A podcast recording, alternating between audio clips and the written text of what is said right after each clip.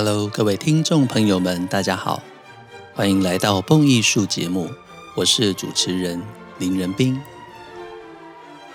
用耳朵阅读，以声音陪伴，是蹦艺术节目自开播以来的宗旨。功课我来做，音乐您来听，更是蹦艺术节目制作的坚持。感谢许多听众朋友们长期对于蹦艺术的支持，以及各式各样的心得回馈。如果您想支持蹦艺术，有许多方式，小额赞助，请点节目说明栏的赞助连结。如果您想要成为蹦艺术之友，长期或者年度赞助蹦艺术，让蹦艺术团队拥有更稳定的经费，能够制播独家精致的音乐节目。都非常欢迎直接与我联系，让我们一起共创精彩的音乐节目，也让更多人爱上古典音乐缤纷多彩的世界。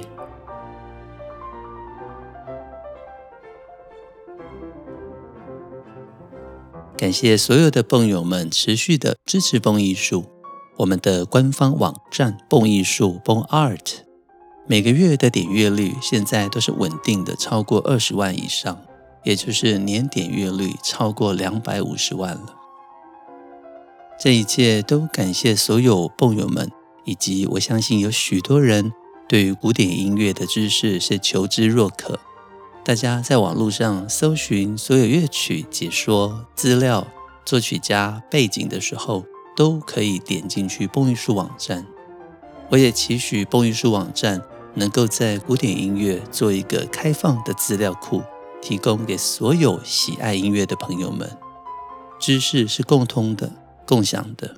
我不觉得应该把它锁起来做一个会员制。虽然很多人建议我说，蹦艺术要不要应该做一个会员制，但是呢，我始终觉得知识应该要共享。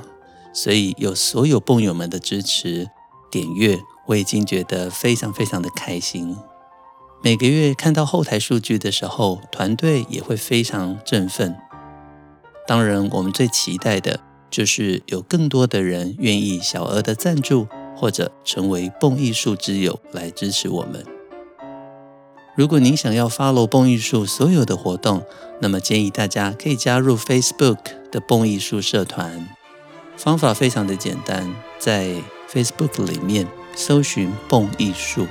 就可以找到我们的社团。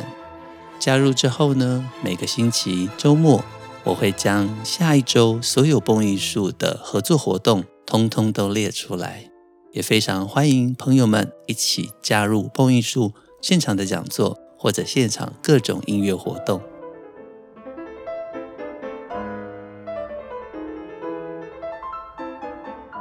最近这个星期我在忙什么呢？我忙着听在德国邦贝格举办的国际马勒指挥大赛，在前几天指挥大赛的首奖、二奖、三奖都已经出炉了。在看完决赛的那天晚上，已经是凌晨两点十分了。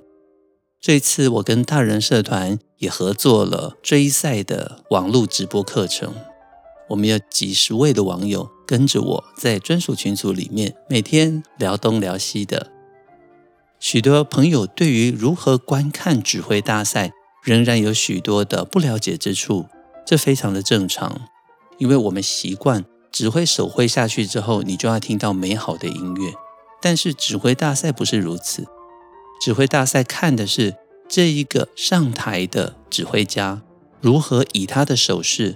以他的语言，精确地将乐团的音乐改造，成为更美妙的音乐。这里面包含了许多的 know-how。很多人以为的指挥手势，其实在这个时候反而是不太重要的。重要的是你如何引导，如何带领。所以我会说，指挥的手势其实只是一个基本款、基本动作。当然，我们会观察他的手势，但是最重要的，如同我所说的。带领、引导、塑造音乐，这才是真正的重点。在凌晨两点十分，我看完决赛的直播之后，我就在我们的追赛专属群组里面写下了我对于决赛三位选手的看法。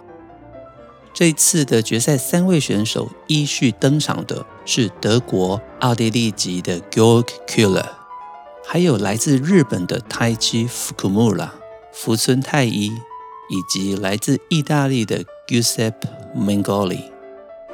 这三个人各有特色。当时我写下了 Giuseppe Mengoli 是我心中的第一名，因为他的音乐观念创新、大胆。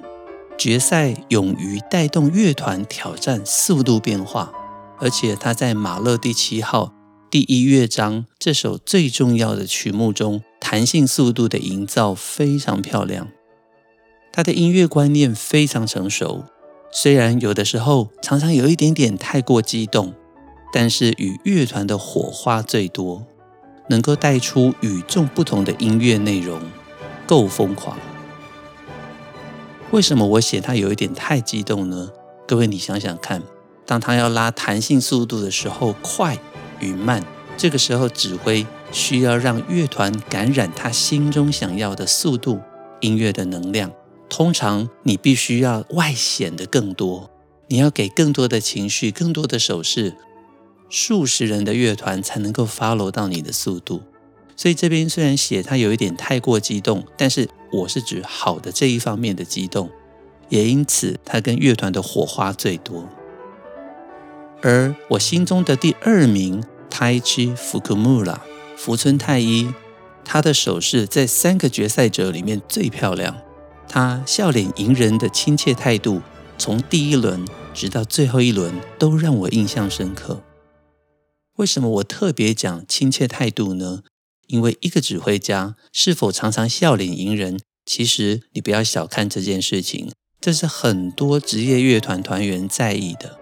他们希望指挥不但能够带来好的音乐，也能够带来好的心情，不要让古典音乐这么样子的严肃、死气沉沉。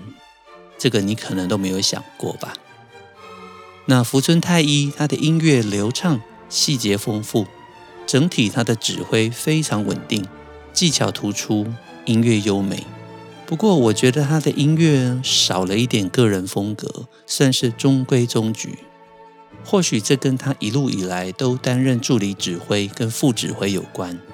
因为各位知道，当你担任助理指挥跟副指挥的时候，碍于乐团伦理，通常你不会过度的彰显你心中的想法，你会尊重你的上面的 boss，也就是正指挥。那长久下来的话，其实对于副指挥，你想要跨越级别进入乐团的正指挥的时候，你看参加国际指挥大赛是个好方法。另外一点就是，你必须要能够立即性的角色切换。这一点说起来很简单，做起来非常非常的困难。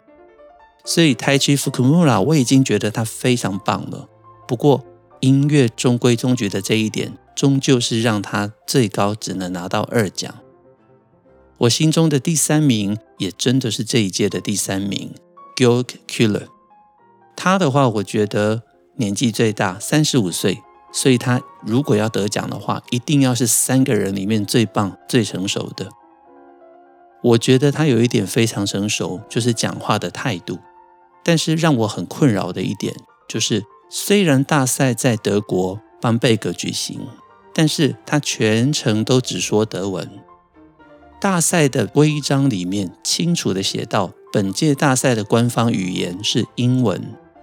我也查询过 Georg Kühler 他之前的资料，之前他也比过贝桑松指挥大赛，在法国。当时他接受访问的时候是说英文的，也就是说这里出现一个盲点。他在德国比赛的时候，他就选择全程说德文。那以我来讲，我的英文算是还蛮不错的，法文非常的 OK，所以当他说德文的时候，我瞬间变成了一个文盲，我不懂他在说什么。那他又全程只说德文的时候，对于如果我是一个观众来讲，其实我不太能够理解他话语真正的意思。评审群也是一样，我相信绝大多数的评审能够说德文，可是一定也会有评审无法理解德文。我指的是流畅的德文，所以我在评语里面说他的音乐性很好，德文也说得最好，这句话其实是有一点点小小的抱怨说，在国际场合里面，你只说德文，这样子似乎是不太足够的。那重点来了，是他在指挥的过程中，经常出现手势跟音乐的不连贯。所以他虽然有很好的音乐想法，可是我觉得没有办法落实出来，因为手势跟他的音乐是不够连贯的，这一点是最可惜的地方。后来他果然只得到第三名。从我刚刚所说的结论里面，我写下了三点证明：第一个，别害怕疯狂与对于音乐的坚持，因为你永远都会有知音的。这个是我听过 Giuseppe Mengoli 最大的感想，因为刚刚我说他够疯狂，够疯狂。我在听决赛完毕之后，我有那么一丝担心，说：哇，他今天这么样子果决的想要带动乐团的弹性速度，这一点可以被接受吗？果然后来成绩出来，他拿到首奖是被接受的。所以第一点，别害怕疯狂。与对于音乐的坚持，因为你永远都会有知音的。第二点，技术永远需要音乐的内容来作为双翅，才能够飞得更高更远。如果你空有一身绝佳的技术，但是你的音乐中规中矩，没有办法让你脱颖而出，那么你是无法带领其他人一起跟着你飞翔的。所以我写下了技术。永远需要音乐来作为双翅，这样子才能够飞得更高更远。第三点，我写了，别在国际场合只说德文，这样子只能成为 local king。如同刚刚我所说的，连大会规章都写下了，他们本届的官方语言是英文，那么全程在这里面说着母国语言的话，我觉得很可能是失败的原因之一。从刚刚跟大家聊的这一届马勒指挥大赛的一些得奖细节，相信各位可以感受到我心中对大赛的关注，以及观完赛之后满满的兴奋感。马勒是我很喜欢的作曲家，虽然年轻的时候我也不觉得我喜欢听马勒，这音乐里面有很多未知的谜，但是随着现在年纪渐长，听音乐的时间相当相当的长。我在马勒的音乐中找到非常多的乐趣，而且还在逐渐的挖掘之中，未来都会跟大家持续的分享。这一集的开头不小心聊了太多马勒指挥大赛的事情，现在回到我们今天的主题：莫扎特的 D 小调钢琴协奏曲 K 四六六的第三乐章。在前两集的节目中，我们详细的介绍了第一与第二乐章，都非常的优美。今天我们要进入第三乐章。第三乐章轮旋曲很快的快板，Rondo Allegro assai，乐曲是二二拍 D 小调，奏鸣曲的轮旋曲式 A B A C A。这个乐章有几个特色。首先是它跟第二乐章呈现了几乎完全连贯、不间断的演奏方式，钢琴以弱起拍的演奏，精神抖擞的直接进入第三乐章的主题。在第三乐章里，音乐也再次的回到 D 小调，小调的音乐听起来之所以迷人，有它浓郁的旋律性跟情感。其实是因为小调的音乐需要更多的表现力，在每一个演奏者演奏的过程中，大调我们自然就会明朗的歌唱，但是在小调音乐的时候，你需要灌注更多的音色，给它更多的层次，小调的音乐会变得更加的华丽、柔美、深层。所以我刚刚提到，小调的音乐需要更多的表现力。在钢琴独奏过后，乐团会接入同样的主题与钢琴独奏对应。我特别喜欢在这个乐章里面许多音乐里隐藏的半音极进旋律。我们会听到许多神似于莫扎特的歌剧《Don Giovanni》里面的管弦乐的铺陈。其实第一乐章的时候，我也提到，这音乐里面有相当多的半音阶。某方面来讲，当我们常常说华格纳是半音阶主义的时候，你往前回推，贝多芬也有。浪漫时期的作曲家几乎每个都有半音阶主义的倾向。再往前推，莫扎特是半音阶大师啊。你以为到了莫扎特就没有了吗？没有，没有。你再往前推，巴哈。巴哈的音乐里，其实常常就已经藏着半音阶的梗了。如同我刚刚所说的，听音乐的时间越来越长，我常常在很多作曲家的作品里面找到可以彼此互相呼应的地方，非常有乐趣。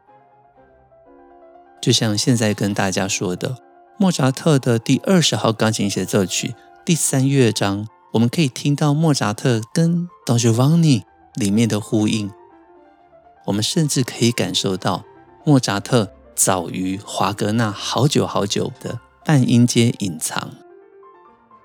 那我们也可以在第三乐章里面听到莫扎特快速的分解和弦，左手的连续八度，也是我们观察莫扎特钢琴演奏技巧的指标作品之一。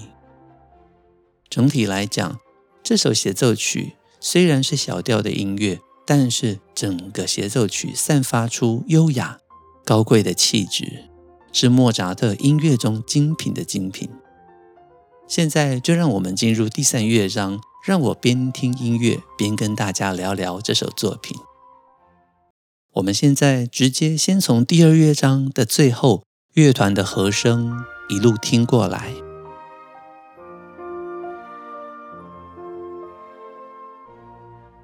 你会听到钢琴以连续三句优美的旋律，一句一句的爬升，结束在降 B 大调的和弦之中。乐团的力度是 PP，非常的安静。就在这个静默里，小节线上面画了延长记号，在几乎不间断的等待之后，由钢琴演奏第三乐章主题。重新的回到 D 小调，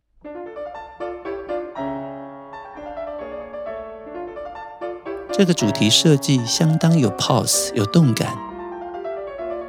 乐团接入钢琴呼应的主题，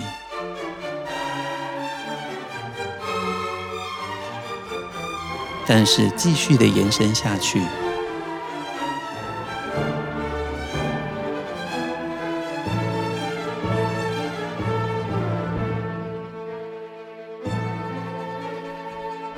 在乐团的前奏逐渐的进入尾声之后，我们已经听到半音阶了，噔噔噔噔噔，听到了吗？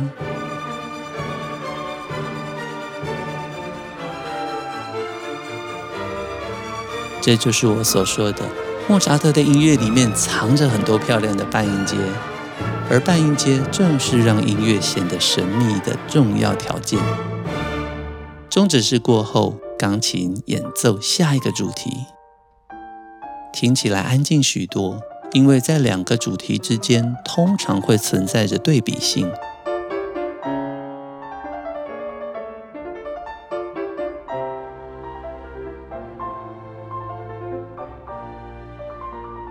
伴随着钢琴独奏，我们也听到莫扎特的和声永远是如此的美丽。现在钢琴转入 F 小调，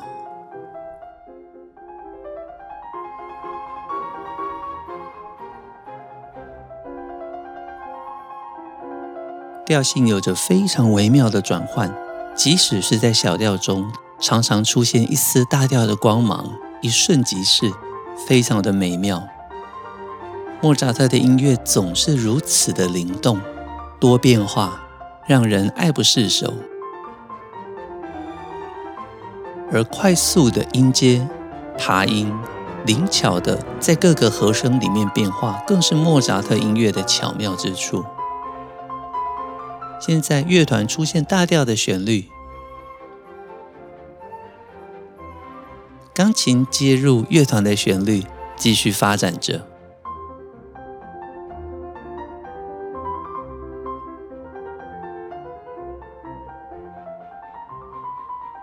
钢琴进入了一段在乐曲中间的卡顿萨。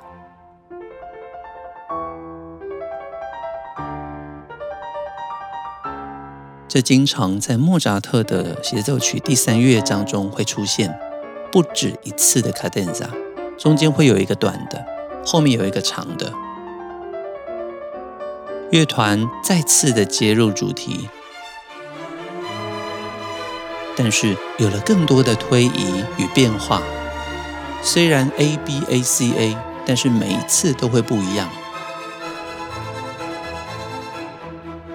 钢琴再次的接入主题，我们听到和弦有了更多的改变。每一次同样的主题。大家可以去听莫扎特由不同的和弦所演变出来的不同音色。这里我们听到好美的和声推移，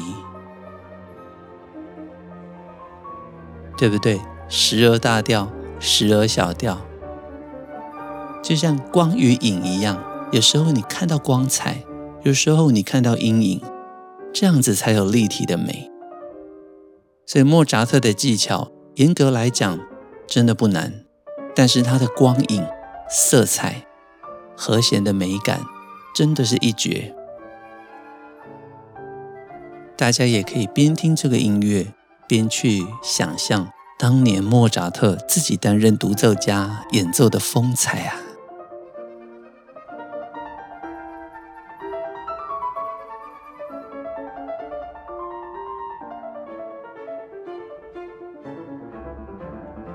我们听到下一个主题再次进来了，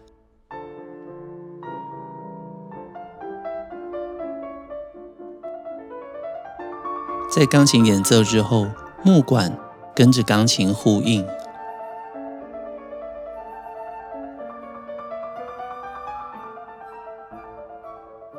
即使是两只手的呼，即使是左右手的相互呼应，也都让音乐充满了灵动的感觉。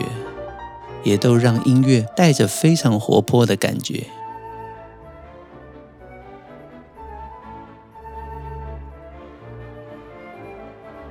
莫扎特的左手也经常出现的这个时期最常使用的 Arbeti 技巧，分解和弦，哒啦滴啦哒啦滴啦哒啦滴啦哒哩哒哩，这也是时代风格的重点。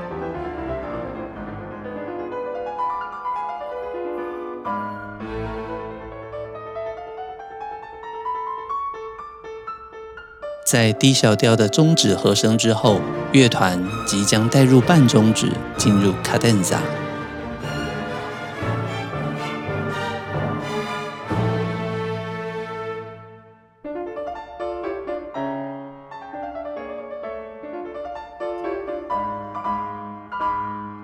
我们为大家播放的版本是钢琴家 Clara Haskell 哈斯基尔在一九六零年的录音版本。也可以听到它的速度不算是非常快，而且 articulation 做的比较干净。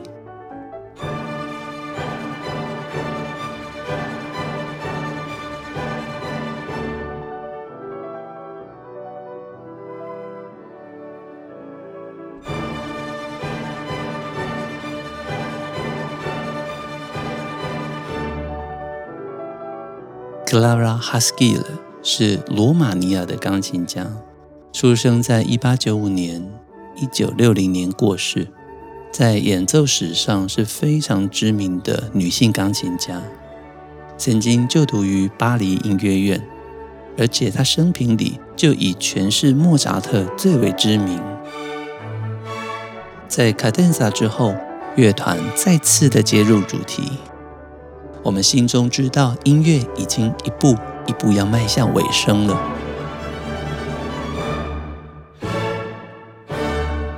从低小调已经进入它的平行调低大调了，所以音乐里呈现着欢欣愉悦的感觉。您有感受到吗？这种明朗的、愉悦的，就是大调的音乐。莫扎特将钢琴跟乐团写的。浑然融为一体，听起来让人感觉非常的舒适。也为这一首钢琴协奏曲画下完美的句点。你听着，它从 D 小调出发，中间再降 B 大调，再次的回到 D 小调，但是这中间有很多的乐趣，和声变化的乐趣，主题轮流演奏的乐趣，而最后面的第三乐章，音乐从小调出发，一路有着许多的转变，色彩变化的丰富，最终结束在 D 大调，是欢乐的。是愉快的。听完了莫扎特的第二十号钢琴协奏曲第三乐章，大家有没有觉得整个人都振奋了起来呢？我觉得在巴洛克音乐还有古典时期的音乐之中，常常带给我们最天然、最原始的欢乐。我相信这也是很多朋友们喜欢听莫扎特的原因之一，因为放了莫扎特的音乐。你总是能够情不自禁地感受到音乐中的欢乐与纯真。很快的，节目已经进入尾声。蹦艺术精彩的音乐内容经得起时间的考验，更值得您一听再听，反复回味。如果您想支持蹦艺术，小额赞助，请点节目说明栏的赞助连结。想要成为蹦艺术之友，长期或者年度赞助蹦艺术，让团队拥有更稳定的经费，能够制播独家精致的音乐节目，都非常欢迎直接与我联络。开卷古典音乐，让您的世界充满乐趣与音乐的芬芳。我是主持人林仁斌，这里是蹦艺术，我们下星期见喽，拜拜。